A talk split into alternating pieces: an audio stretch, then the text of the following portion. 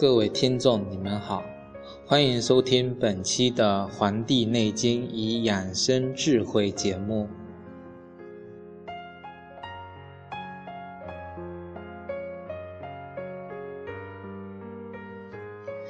本期我将继续与大家分享《黄帝内经》中的《说文解字》。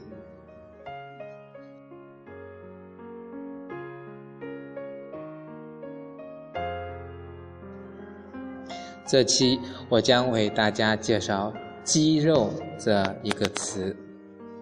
那么，肌肉呢是由“肌”和“肉”两个字组成的。“肌”和“肉”啊是一对近义词，很多人都把它理解为同义词了。在《黄帝内经》的《上古天真论》里面就有这么一段话，说。黄帝者，宇文上古有真人者，提携天地，把握阴阳，呼吸精气，独立守神，肌肉若一，故能受蔽天地。无有终时，此其道生。这里面虽然说肌肉若一，说明了肌和肉。并非是一个东西。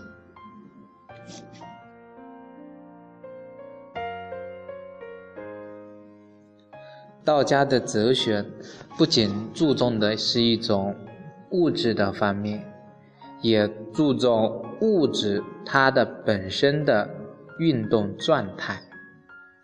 因为本质相同的物质，会因为它运动的速度、方向的不同。表现出不同的那种状态和结构，所以古人造出不同的字来描述处在不同的状态下的一些同一种物质。比如说，同样是人，活体叫生，死了就叫死；同样是花，出生的时候。叫蕾，也就是花蕾；还没绽放的时候叫苞，也就是含苞待放的苞；盛开曰华，也就是花盛开了；凋零曰谢，也就是凋谢了。那么，同样是由碳元素构成的。金刚石和石墨就有本质的区别。同样是水，遇寒凝固了就叫冰，遇热液化流动了才叫水。蒸腾生发了叫气。虽然是同一江水，但是在三峡不同的地段，缓急的不同。也就形成了不同的这种气势，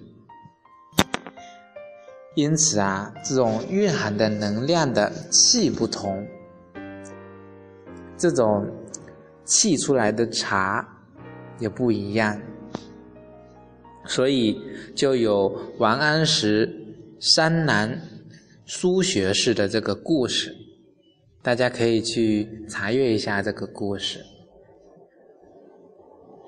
啊，那么普通人呢，饮水啊，只关心物质层面的东西，比如这个微量元素，这个酸碱度；而古人呢，则更关心水中蕴含的这种能量，是静止不动的一滩死水呢，还是？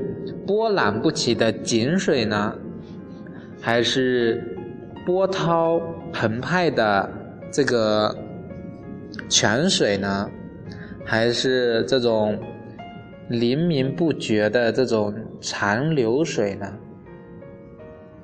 其内在的物质啊不尽相同，所以在煎煮中药的时候，用水啊就特别的讲究。比如说有一种叫甘蓝水，也被称之为老水或者洋饭水。呃，这种甘蓝水是用这种瓢或者是勺子啊这些盛器将水扬起很多次。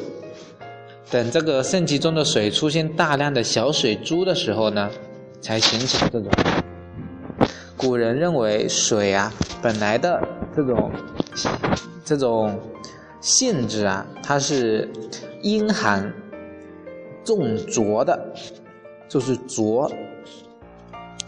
那么阳过之后啊，这种水中的这种性质呢，它就会发生一些变化，变得。阳动而清清，因此用这样的水煎药呢，它就有特殊的一种效果在里边。像《金匮要略》就指出，用这个茯苓桂枝甘草大枣汤，这是一个很长的名字啊。它治疗发汗后脐下悸者，欲作。奔豚之症，再比如《黄帝内经灵灸》的邪客里面也讲到，这个半夏米连米汤，这个治疗这个阳盛于外，阴虚于内，阳不入阴的这种目不明症，不能寐呀，用这种甘蓝水去煎药。这就是取了它这种引阳入阴之功效。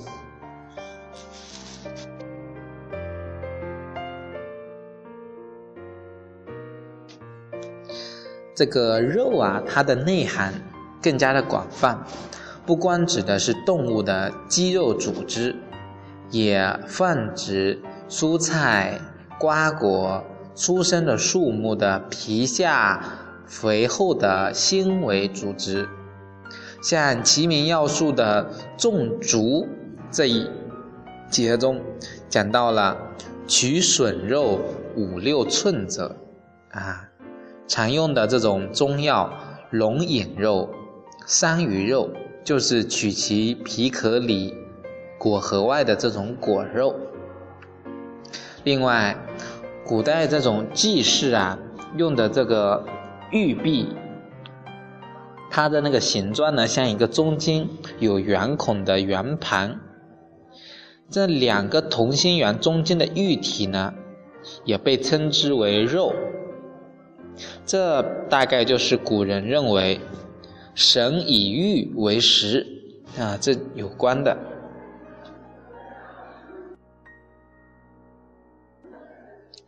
那么，在我们先秦时期。这个鸡呀，表示的是人的肉，肉呢，就是表示禽兽的肉。《说文》里面就有一句，就是关于“为鸟兽之肉，人曰鸡，鸟兽曰肉”。嗯，在《汉书》的《魏相丙吉传》里面也讲到。借之推割鸡以存君，这讲的就是春秋时期借此推跟着那个晋公子啊，重而逃难，在没有饭吃的时候，把自己大腿上的肉割下来煮给了这个重耳吃的这个故事。那么在我们后世啊，经常把鸡和肉混用，就称之为鸡肉。那。都可用于人，肉的使用范围虽然仍然很广泛，几乎泛指了人的所有的这个软组织。肉呢，也就有月，基本上由月拼盘的，都涉及到了人的这个人体组织这个里面，也都用到了这它。就鸡这个字就是月字旁的，对吧？还有我们的五脏六腑。很多都是月字旁组成的。那么除此之外呢，肉呢还可以做形容词跟这个副词。在形容质地松软、性情温顺、行为懦弱这些方面都可以用到。比如这个肉瓤的瓜，西瓜，有这个就是肉瓤，就是说这个西瓜质地很松软。有人开车反应慢，动作比较迟缓，也被称之为肉。像肉的欢啊，像做事真肉，嗯，还有是做事比较犹豫不决。拖泥带水的人，也被称之为肉脾气、肉蛋、肉头，也就是说，肉呢是刚硬的这个反义词。那么，我们明白了肉的这层含义，也就不难理解鸡和肉的区别。那么，简单的说，这个鸡呀，它就是紧绷、刚硬、发力的肉，肉。